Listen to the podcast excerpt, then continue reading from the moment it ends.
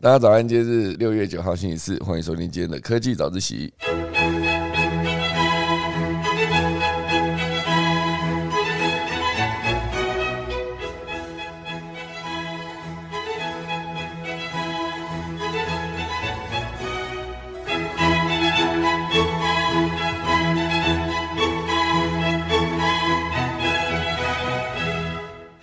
今天可以早起要跟大家聊聊几则消息哦。第一个是那个特斯拉跟美国的教授呢正在合作研究一个长命百岁的电池哦。讲到长命百岁，事实上是它的使用年限非常非常的长哦，真的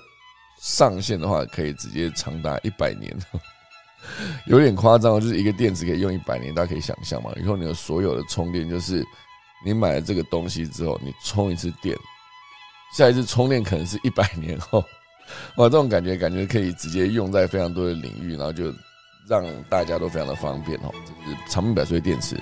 第二大段呢，会跟大家聊聊，就是有人在猜测说，呃，伊隆马斯克旗下的 Starlink 哦，会不会直接拆分变成一个独立的公司，而且还会上市？那伊隆马斯克自己本身就表示呢，这件事情可能是三四年后之后才会成真，有可能是二零二五年以后。哦，这等一下来跟大家分享这一则的消息。第三大段呢，会跟大家聊聊一个手摇饮，叫做茶之魔手，二十年来一个非常强大的一个品牌，它到底是如何成功的呢？靠了什么方法？让我们钟声过后就要开始今天的科技早自习喽。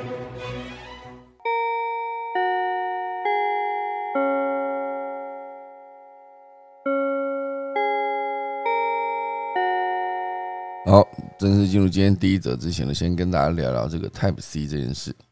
那之前就有提过，欧盟目前为止呢会统一充电线的规格，哦，所以很多的充电线的供应链的厂商全部都会大洗牌。那这件事情对苹果来说算是一个蛮大的影响啊，因为其实好像很多的安卓手机呢都已经呃早就是 Type C 来充电了。那对苹果来说，它还是一直使用它的 Lightning 啊，一路到现在的 iPhone 十三都是。那现在有没有可能就是直接把接下来今年秋季发表会会出现的 iPhone 十四直接改成 Type C 的充电线呢？哦，这是有可能的事情吗？但是整件事情其实早就已经有人在要求跟呼吁啊，就是苹果赶快把把它改成呃 Type C 的充电线，毕竟它的那个充电线的规格可是比 Lightning 更上一阶哦，传输的速度可能可以更快，但是这个。呃，苹果一路使用它的 Lightning 的原因，是因为这样子它才可以赚更多的钱，好不好？因为但是它独家的规格嘛，而且你如果要呃很多人在生产制造的过程中，他却没有取得苹果的那个认证啊，就是有些充电线你充上去，它会直接呃呃很快就充满了，而有些是很慢。那个快跟慢之间呢，有些时候是变压器的差别，有些时候就是那个充电线的差别。哦，所以关于充电线，其实之前有很多的议题啊，包括我之前有一个朋友，他做的充电线呢，就是一个钢铁的材质，它可以主打说，如果你今天在用这支这条线来充电，那你充到一半的时候发现，哎，你朋友的那个车子坏掉了，那你想要用你自己的车子把你朋友车子拉出来，哦，你可以直接拿这条充电线去把两辆车连在一起，然后自己的车子去拉动另外一台车，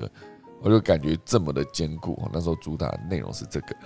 可是关于充电速度快还是慢这件事情，我觉得如果只有全面转成 Type C 的话，可能是件好事因为至少我自己在使用的过程中，我的呃 MacBook Pro 那个直接用 Type C 充电，然后用了一个非常大块的那个变压器，这样充下去的速度其实真的是神速，非常的快。那有没有可能以后就是我出门，我就带这样一个充电器加一条线？我就可以直接充笔电的同时，也可以充我的手机，我就不用额外再带一个 Lightning 的线，对我来说非常的不方便。可是也有没有可能以后接下来的充电全部都改成无线？我现在 iPhone 十二之后，iPhone 十二、十三都是可以直接无线充电。那无线充电就是直接把你的手机放在充电座上面，直接磁吸式连接上去，然后就可以直接无线充电。对我来说，直接把那个线呢，直接插到那个接口上面，是一个蛮烦人的一个过程。我觉得你每次这边逗那个线的时候，哎，逗好像客家话还是台语也是这样。每次在接那个线的时候呢，你就会发现没有接好，那边边就会吐到有一些掉漆，我看了就蛮蛮不爽的。那现在如果之后全部都转成无线的话，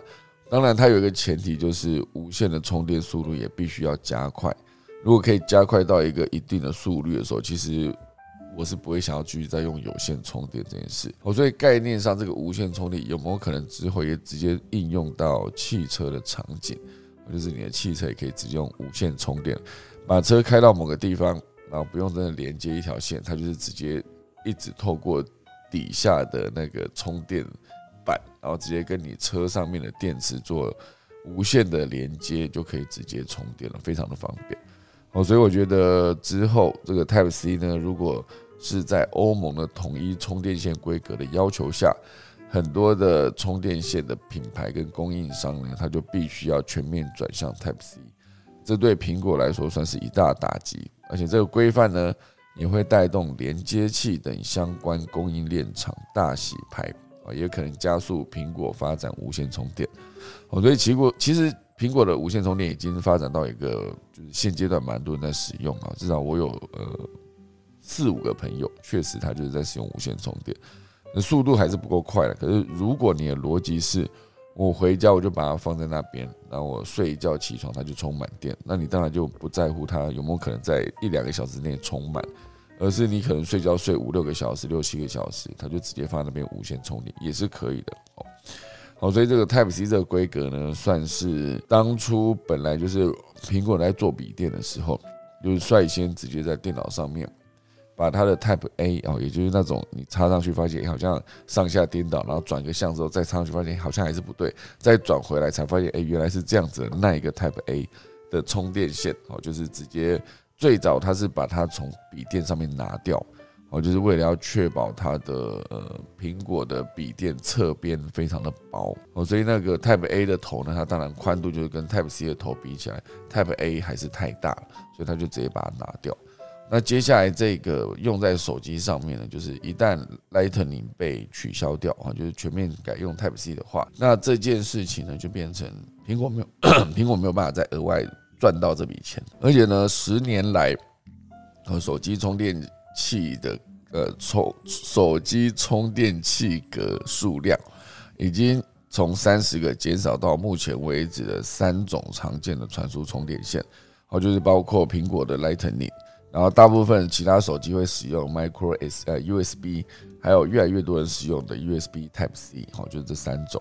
所以 Type C 当然有一个优势，就是支援快充，而且音频、视频的设计，好，算是一个集充电数据跟音频、视频功能的接口。新规格的法案呢，将让呃就是 Notebook、平板等等的产品，然后就是走向轻薄化的设计。同时减少连接铺的数量呢，带动整合多接口的 USB Type C 的产品渗透率提升。我觉得整件事情算是一个更有效率的一个存在。一个 Type C 它可以直接做资料传输，也可以直接做充电。那算起来算是一个非常方便的一个。如果说之后它可以直接取代 HDMI。那这样你的电脑的侧边就是非常的方便了。有没有可能以后任何一台荧幕哦，就是一个 Type C 直接连接到你的电脑，它就完成了 HDMI 的功能？HDMI 其实当然它跟 USB Type C 比起来，它其实呃正常的 size 还是蛮大的。当然它是有一个上下。呃，一个梯形的样式，我觉得让你比较无痛哦，就是不用担心说到底是正面还是反面。所以我觉得所有的线，接下来如果呃，比如说，当然以欧盟来说，它是希望将所有设备充电线统一化，就有助于减少电子垃圾哦。这就是欧盟目前为止正在进行的其中一件事。那还有另外一则小新闻，我也想要跟大家分享一下。今年五月呢。南韩它的新船接单量又居冠。新船接单量的概念就是造船这个工业，韩国其实在造船工业上面呢，算是在全世界名列前茅哦，所以它跟中国都是造船的重要的国家。那当然，目前为止五月哈，它的造船商承接的新新的船的订单，超越最大的劲敌中国，再次夺回世界霸主的地位。那这个中间是今年五月啊，全球新造船舶订单达两百五十万 CGT 哦 CGT 就是一个修正总吨哦，这个单位 CGT。当然，它呃总共全球造船是两百五十万 CGT，然后以艘来看的话，就是五十七艘。整体来看，南韩造船商获得的新订单呢，占了全球整体订单的百分之四十八。哦，所以如果以五十七艘的百分之四十八来看，就是差不多三十艘，以就差不多接近三十艘。那这个数量在全世界算是名列前前茅的。那以中国五月接到的新船啊新造船舶订单，就是全球的市占率大概百分之三十四，也就是五十七艘的三分之一。好，所以就直接把冠军拱手让给韩国厂商，排名第二名。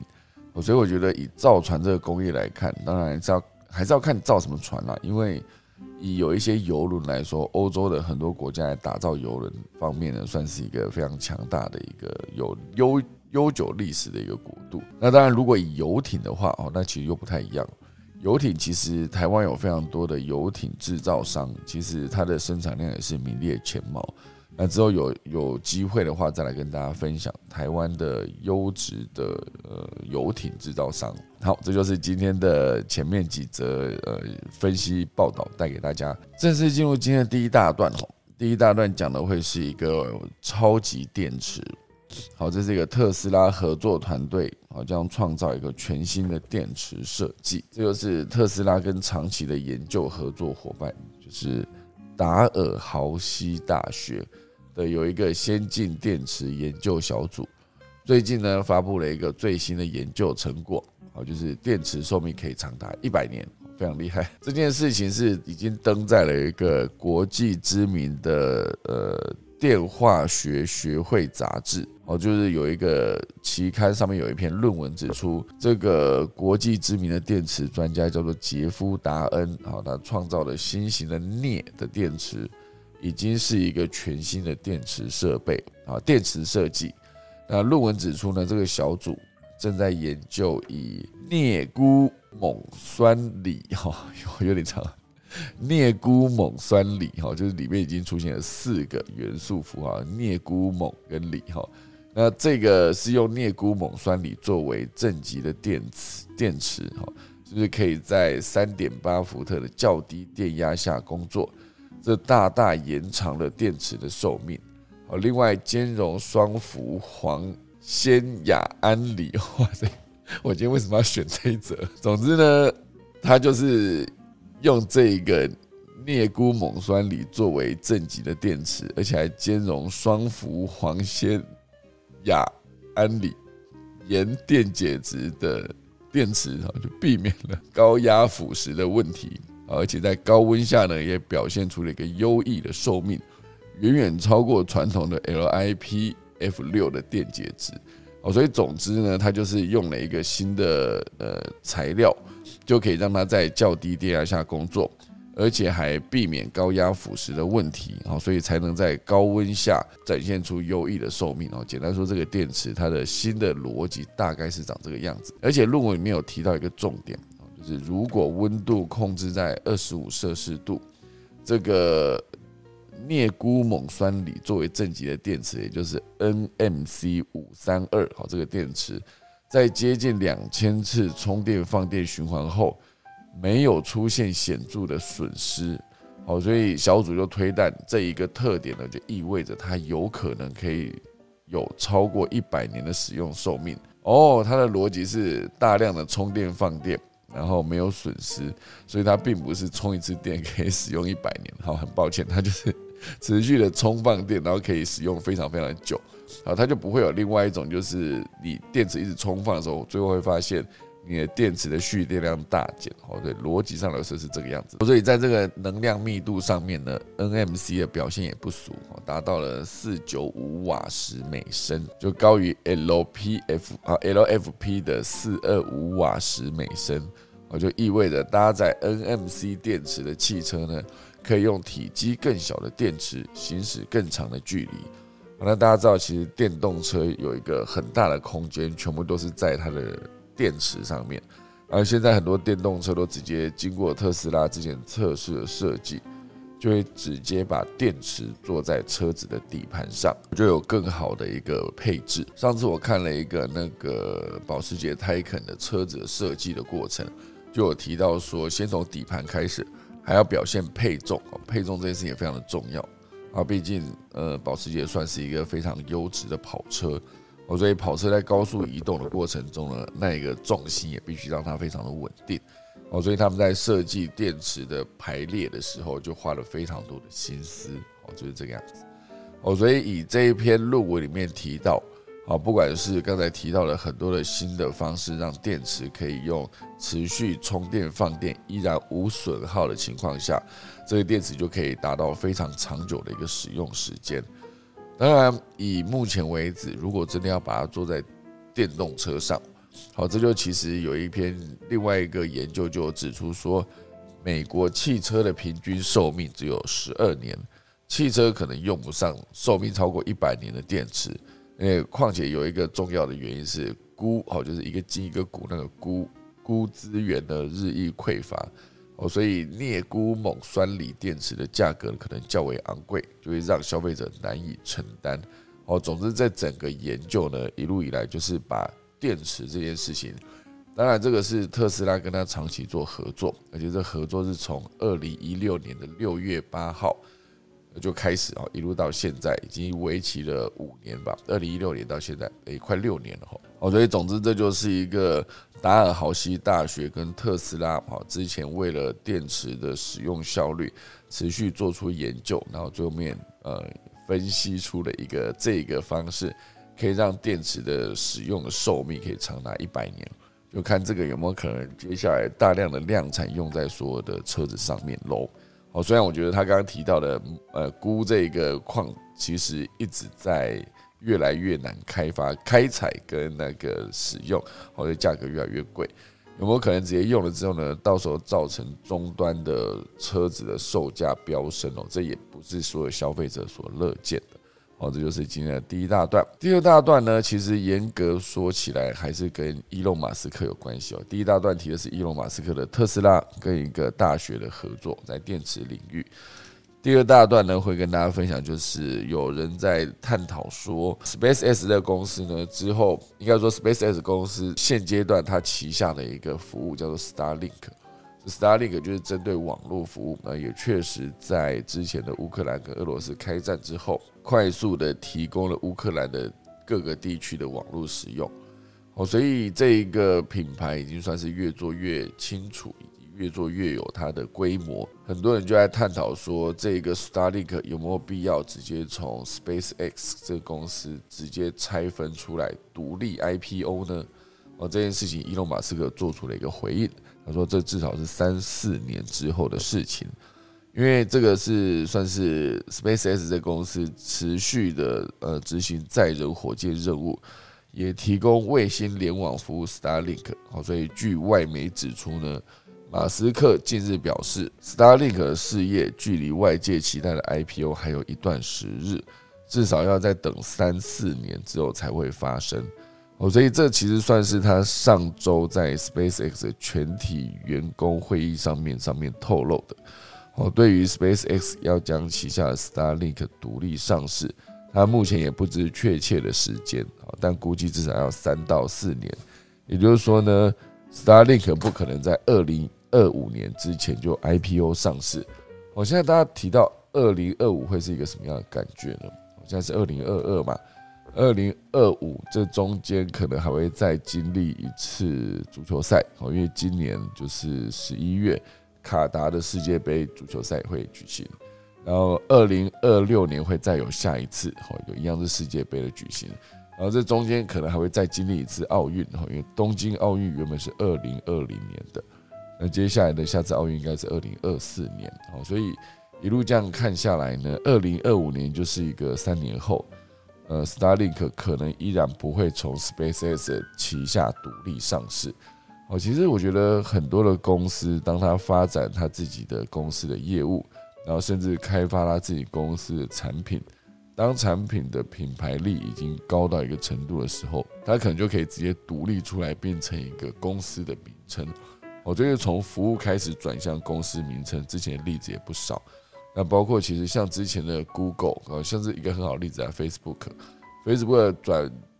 转应该说改名叫做 Meta 之后，就变成它旗下拥有了 WhatsApp 啊，拥有了 Instagram 啊，还有它的 Facebook 的这个服务。当然，Facebook 已经直接改名叫 Meta 了。概念上来说，当然就是刚才讲那几个，呃，应该说 Instagram 跟 WhatsApp，它本身就是一个服务，然后被呃 Facebook 收购，它就比较不像是。呃，SpaceX 这间公司哦，开发了一个服务叫做 Starlink，但是 Starlink 在独立出来哦，所以我觉得，呃，当你有一个很多公司的情况下，你可能会需要非常了解你的整个公司的战略布局，每一间公司到底是要从服务出发呢，还是从这间公司的其他业务整合变成一间公司呢？这就看这些创业家们如何去思考这整个的战略布局。或者算是，我觉得一样是每天过二十四小时啊，感觉伊隆马斯克的二十四小时呢可以做非常多的事情哦，毕竟他算是一个钢铁人般的存在，好，非常厉害。好，所以总之呢，这就是 Starlink 到底会不会从呃 SpaceX 独立拆分出来的一个相关的消息。那这边既然讲到这个服务这件事情呢，我也想要跟大家分享一个另外我收集到远距办公。最麻烦的就是你的文件要怎么签，好，这件事情在过去两年，大家在 work from home 的时候，也是一个蛮麻烦的一件事。有些时候，其实你只是想要很简单的，就是把一张资料印好，拿给旁边的同事签一下。这整件事情呢，如果是在远端工作的时候，你应该要怎么解决呢？因为我之前能够想到，就是你把答案传给我，我直接在我这边印出来，印出来之后呢，我就签名，签成一个蓝色的笔或者一个黑色的笔等等。签完名之后呢，再拿去扫描，扫描之后再把档案传给对方。而这整个过程其实非常的麻烦，甚至有些时候你家里没有印表机的时候，你直接拿到这个档案，你没有办法印出来。那我那时候就有朋友，就是他们会用一个方式，他就先在纸上把一个自己的名字签好，随便一张纸哦，然后就把这个档案直接进电脑，然后去把那个白色的底写在白色纸上吧，直接去背，所以他就得到了一个他。电子签名的档案，到时候不管他收到任何的文件要签呢，他就直接把这一个去备好的一个电子签名的档案直接贴在这一个文件上面，然后就就可以直接把它变成一个档案寄给对方，就代表说我有完成签名这个动作了。这个东西有个好处是你不用印出来，可如果有个坏处的概念就变成说有没有可能这个档案一旦你传出去之后。既然你自己可以直接抓这个档案来去背，对方应该也一定可以哦。所以以安全性来说，它必须还是得打点折扣。那当然，现阶段这个要跟大家分享的就是有个服务叫做点点签哦。这个点点签其实已经上线三年了哦，上线三年，这中间一路在。电子数位签名这个领域呢，就是深耕好，做的非常的完整。然后现在它是还直接整合微软的 Teams，就可以直接为办公带来一个新的体验。这件事情主要就是，呃，软体服务商叫做凯电行动科技，它的电子签名服务叫做点点签，然后跟微软 Microsoft 合作，希望透过微软旗下的服务内容整合，为企业用户打造更完整的签署生态圈。日前呢，双方已经针对微软的沟通协作平台，也就是 Microsoft Teams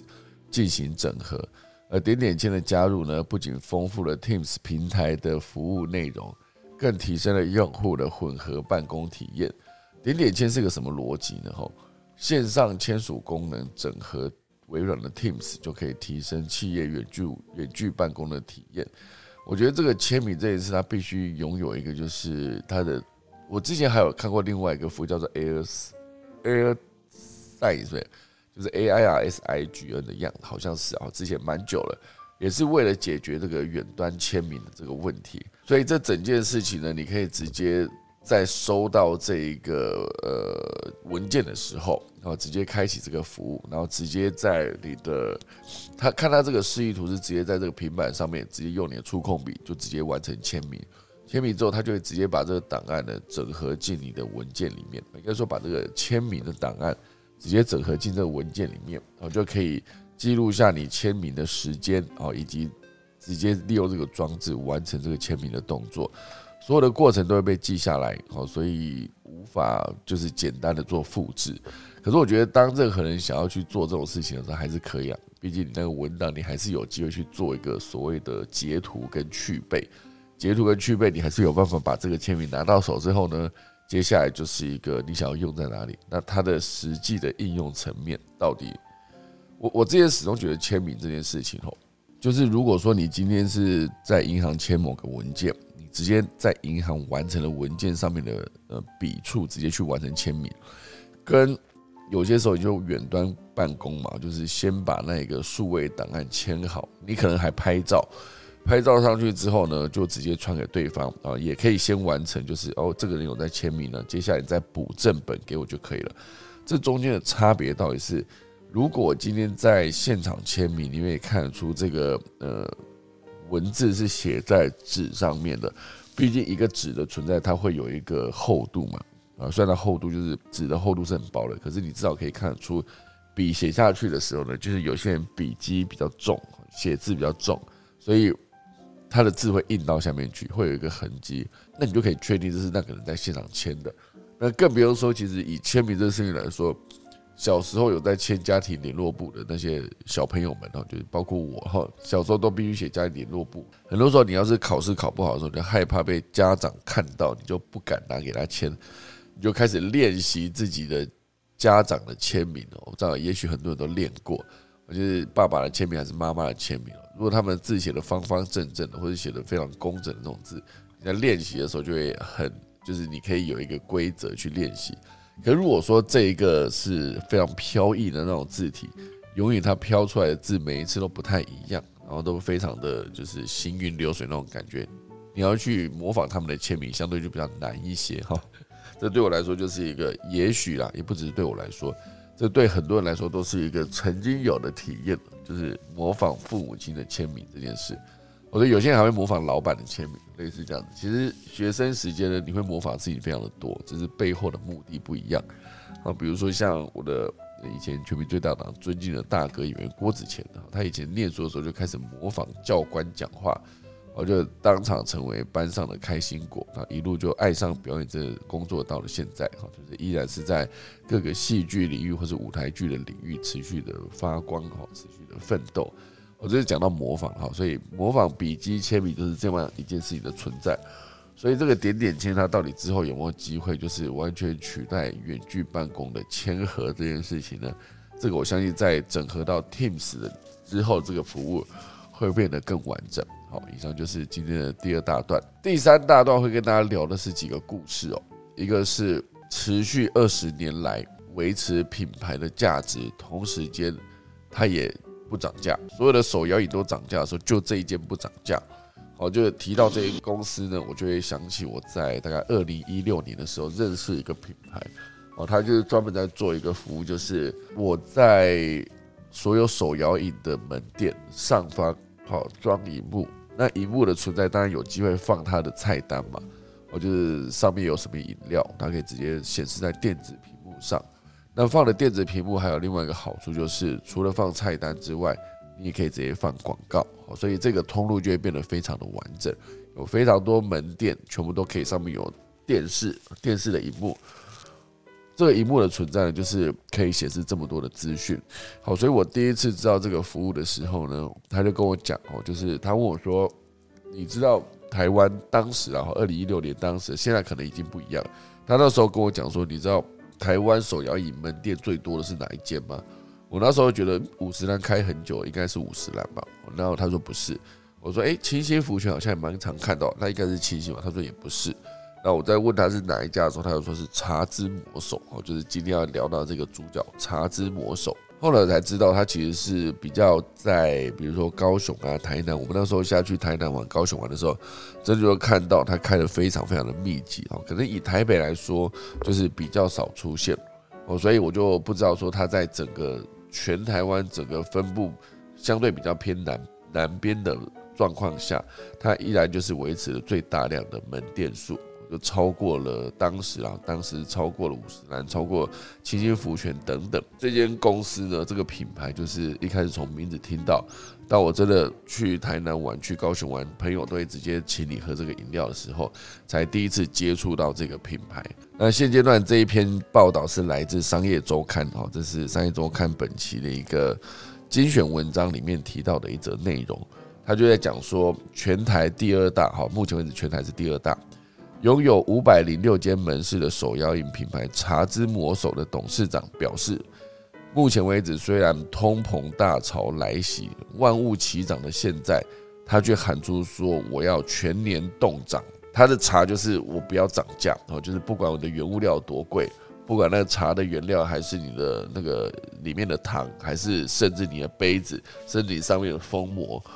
很多的价格都已经涨，但他却直接在说，如果以一杯纯茶来说，超过二十五元不合理，因为就算是一个暴利哦。他之前就在思考说，茶饮的利润其实本身就已经是个暴利了。所以他就不想要哦，就是直接在大家涨价的时候呢，他也要涨价哦。所以在二零呃，应该说这间公司是一九九三年成立的，然后主力的产品就是手摇饮品，就是茶叶。它的成绩单呢是二零二一年的营收大概是四十亿哦，非常厉害。当然，这个这么厉害的品牌呢，他就直接目前为止喊出了一个“冻涨”这个这个口号。希望之后就是可以让大家持续喝到便宜的茶哦，他的理念就是这个样子。纯茶超过二十五元不合理，因为他觉得茶饮的利润非常的高，已经算是个暴利。所以以他的二零二一年的营收是四十亿元，非常的高。这个公司非常的厉害，所以。大家会思考说，为什么只有这间公司敢喊出说，大家涨价的时候我就不涨价？它的一个答案哈，就是藏在南投山区的茶园里。哦，这个茶园严格说起来，就是茶之魔手一个成功的一个关键。哦，因为手摇饮呢，只有茶之魔手做到产销一条一条龙，原料自制，所以毛利比同业高两成。哦，所以这个位在呃狮子头山的茶厂啊，在南投民间乡，是当地七十座茶厂里面唯一连三届获得农粮署认证的五星制茶厂，也叫它茶之魔手制茶二厂。哦，只是这间厂茶厂非常厉害，虽然它不属于百年制茶家族啊，也不是精品茶商，但是用它来供应每杯二十五元起跳手摇手摇饮的，算是绰绰有余。那这个茶厂算是一个呃合合作的茶园哦，一百八十公顷，就差不多是二十五到两百五十座标准足球场的面积。然后它的茶厂有两座，啊，协力厂有一座，所以它每年呢可以产出一百万公斤的茶叶哦，是有一个唯一做到产销一条龙的手摇饮品牌，就是它敢喊出冻涨的底气，因为别人茶叶都好去跟其他的供应商买。我茶之魔手的茶叶是我自己的茶厂种出来的，哦，所以这就是它的一个产业垂呃产业链垂直整合，做到让它可以直接在涨价升一片的时候做到撑得住的一个最大原因。哦，所以不只是这个茶叶哦，包括粉圆，包括鲜奶等百分之八十五的原料也做到上下游的整合，同时间呢它的仓储自有，然后还有运输车队等等。好，所以减少了中间六七手以上的剥削，好，所以通膨影响对他来说也可以做到极小化，而且他们其实非常厉害，已经冻涨了七年，直到今年七月呢，会因为有可能了，哈，有可能因为环保杯的政策而有价格调整的可能性，所以光是茶叶呢，它的成本就比透过盘商供货的同业省下四成，哈，非常高的一个数字哦，那这个老板是直接直言说。营收扣除原物料之后，毛利率高达百分之六十哦，所以比同业的百分之四十高出了百分之二十哈。所以既然垂直产业链能省这么多，为什么同业没有人一起做呢？哦，是因为台湾的茶叶产业哦，就是一个产业链高度分工，百年来每个环节都有专门的业者负责哦。即使是上市大厂天人名茶，或是手摇饮的龙头清新福泉哦，这个数字出来了。目前为止，台湾手摇饮的龙头已经是清新福泉了啊，已经超过茶之魔手。本身这些大厂呢，都是会专注自身的业务，没有做到一条龙哦。所以熟悉茶饮的产销的业界人士就表示呢，茶之魔手自建产业链省成本，所以风调雨顺的时候确实是这样。但是遇到气候异常、滞销等危机的时候，才是最严重的时刻。那当然，这也是自制茶厂就必须保证你茶叶卖得出去，它就不会是，比如说我今天卖的比较少，我就可以透过减少采购去减少自己的库存跟损失。就是其他茶厂，反正我跟别人买嘛。可如果说你今天一旦要自制的时候，它就会有一个自己最大的风险。呃，好的时候，全部人省下的钱全部变成利润；坏的时候呢，你全部产业链上面的所有东西的呃亏损，全部都得自己去吸收。好，所以这整件事情当然对这个茶厂来说，应该说对这个茶的品牌来说，算是一个非常大的风险。所以当然，呃，会愿意去把这些呃供应链呢，会把它做到上下游垂直整合，绝对是它的能力所在。哦，就像之前我常常举例的一个大院子。大院子其实也是因为他们想要主打最新鲜的水果茶，所以他们就直接有了自己的供应链啊，就是应该说物流直接自建物流，然后务必要保证它水果茶里面的水果都是在几小时之内，应该说半天的时间之内，直接从树上摘下来，然后送到你的杯子里面。我觉得，哎，上次你好像有聊到这个，然后就直接接到了树上刚摘下来的水果那个 帕菲那首歌。好，所以总之呢，这个一条龙的供应链，哦，当然是好的时候是好，不好的时候就是风险更大。这也许也可以大概解释为什么其他间的茶品牌呢不想要自己做这件事情，因为毕竟利润的存在，就是还是你可以选自己去做一条龙的垂直整合，然后来赚大钱利润，同时承担更高的风险。那你当然还有另外一种方法，就是你不想承担风险，你就持续维持，不要涨价，那他就一定会有他的持续购买的粉丝，就可以堆叠起他的营业额。好，所以这其实是一个他自己有在思考的事情。好，所以目前为止呢，茶之魔手就是层层省下的成本，好，就是从茶叶啦、粉圆啊到物流，全部是他省钱的一个秘招。同时，也是他创造营收的一个最重要的来源。以他的掌握的品相是，比如说茶叶，茶叶分成红茶、绿茶、青茶跟乌龙，哈乌龙茶这四大基底。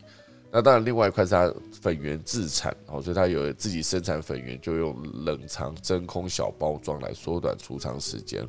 而且同时间呢，他还直接买下了冬瓜厂，然后还直接弃做青梅。哦，所以如果说他要做冬瓜相关的冬瓜饮的话，然后就是直接会有一个冬瓜厂。那有一些是梅子绿哈，梅子红那种青梅，它直接气做。同时间，因为如果你需要鲜奶，它就直接气做鲜奶啊，就不受乳源季节性波动的影响，而且自有冷藏车队，哦，就是冷藏配送，就不用担心网购塞车塞爆物流系统的影响，就影响到它的呃配送的供应。而且它仓储也是自建的。而且甚至还有一个重点，我觉得这真的是做到很极致哦。大家去看所有的门店在开展的过程中，一定需要一段施工的时间。那施工的时间，你可以直接按照就是总部给你的一个数据，直接比如说你的招牌要几公分、多高、多宽、什么颜色，甚至开有的可以直接帮你做到一个，呃，你可以有一个用这整套直接请人来装我，就可以完整的让你这间店再次复制出来，复制出下一间店。然后包括里面用的设备哦，有些时候装茶的那个罐子，或是茶杯，或者压模的机器，它都可以直接大量采购。可是，在建制新的门店的时候，茶之魔手甚至还做了一件事，就是他养了一个装潢工班，哦，就是装潢工班的概念，就是他可以直接帮你做建制，甚至如果说你的店内有问题的话，你可以直接在公司内部上午教修，下午就晚修，哦，非常厉害。那最后还有一个就是关于它的呃整个的设备，比如说有一个专利的雪克杯，好雪克机，还有调饮系统，就可以缩短工时。摇一千杯饮料可以省下三小时，哦，摇一万杯的时候就是三十个小时哦。以他们全台湾门店五百多间来看，这一个专用的技术哦，就是专利的摇饮料的那个雪克杯，还有它的雪克机，就是直接可以让它精简更多的人力。未来的门市呢，只需要四分之一的员工就可以完成茶这所有的茶的制作。所以这整个，当然我觉得有各个层面去探讨它为什么可以这么成功的喊出冻涨这件事。所有的企业做的决定呢，其实背后当然就是拥有庞大的思考及战略的布局。就是为什么会有一间公司，它在卖手摇饮的时候会去思考到说。我要养一个我的装潢工班呢，啊，就装潢工班这件事情，对于品牌的一个识别、整合性，这整个做起来的感觉，它是一个非常重要的存在。好，所以当然这个呃，密集在中南部设点的手摇饮南霸天，哦，它其实就是一个持续做投资。那它当然现阶段最大的投资是一亿两千万，在梨山华冈地区建造合法的茶厂，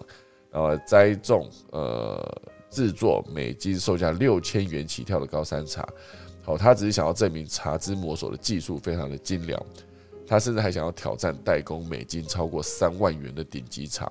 就是想要透过这种方式让大家知道说茶之魔手在茶叶这个领域算是非常的深耕，一路做到让大家会想要把这个品牌的价值持续留维持一个高档形象的同时，他还是给你一杯茶就是卖二十五块，因为他觉得超过二十五块就太贵哈。除此之外呢，他还做了一个重要的决定，他在东京的涩谷。贩卖一杯要七百九十日元的珍珠奶茶，然后呃，店内采取全白的装潢，而且还布置完美墙让大家来拍照打卡，而且还有一个内用区，好，就把它的形象整个做出一个大突破。毕竟这个茶之魔手原原本它的整个品牌识别应该会是紫色的 logo，然后它这次直接在涩谷开的，它其实就是一个不同的形式，就是做出更高质感的一个概念。哦，所以我觉得现阶段大家就比较想要思考说，它有没有可能之后如果要在台北设点，是不是就是要导入这种就是非常漂亮的白色的装潢，然后还布置完美墙等等，甚至还可以直接在导入半自动化的调饮机这样。那这呃，他们的老板叫王贤明先生啊，他的董事长兼创办人，他就直接说正在考虑之后要在台北设点。哦，接下来啊，如果说之后在台北设点的时候，这一间原本是手摇饮南霸天正式进军北部的时候，会不会就再次把他的全台湾的门店数第一名的这个宝座再抢回来？所以，总之每一个企业转型的过程中，也不能算转型啊，这是他整个经营的核心之道，就是把供应链做好、做深、做满。它就有机会在价格上面有更大的竞争力。之前提到了风险，然后就是你好的时候，就是整个供应链都是好的；你要是不好的时候，整条供应链上面全部都是你的库存，哦，这一次又变得非常的可怕。所以它就是以自己持续经济自己品牌的呃价值，然后也直接提供消费者更好的服务啊。比如说它那个自动手摇这件事情，也许可以降低你等待的时间，那这样大家就更愿意去购买这个品牌。所以，总之呢，大家如果喜欢这个品牌的话，有去呃，可以有看到的话，可以去买买看哦。至少对我这个不喝手摇饮的人来说，我看到这个会看它的经营的逻辑，可是它可能没有办法直接吸引我去买，因为我本身就是不喝手摇饮的人。哈，好，以上这些内容分享给大家，直接跟大家聊聊今天的农民历。今天是二零二二年的六月九号星期四，今天也是农历的五月十一哦，重要节日是铁路节。今天是移财衣做灶迁徙入宅纳畜即嫁娶跟安葬，好，就是两件事不要做，其他都可以。好，以上就是今天的科技早起，准备来打下课钟喽。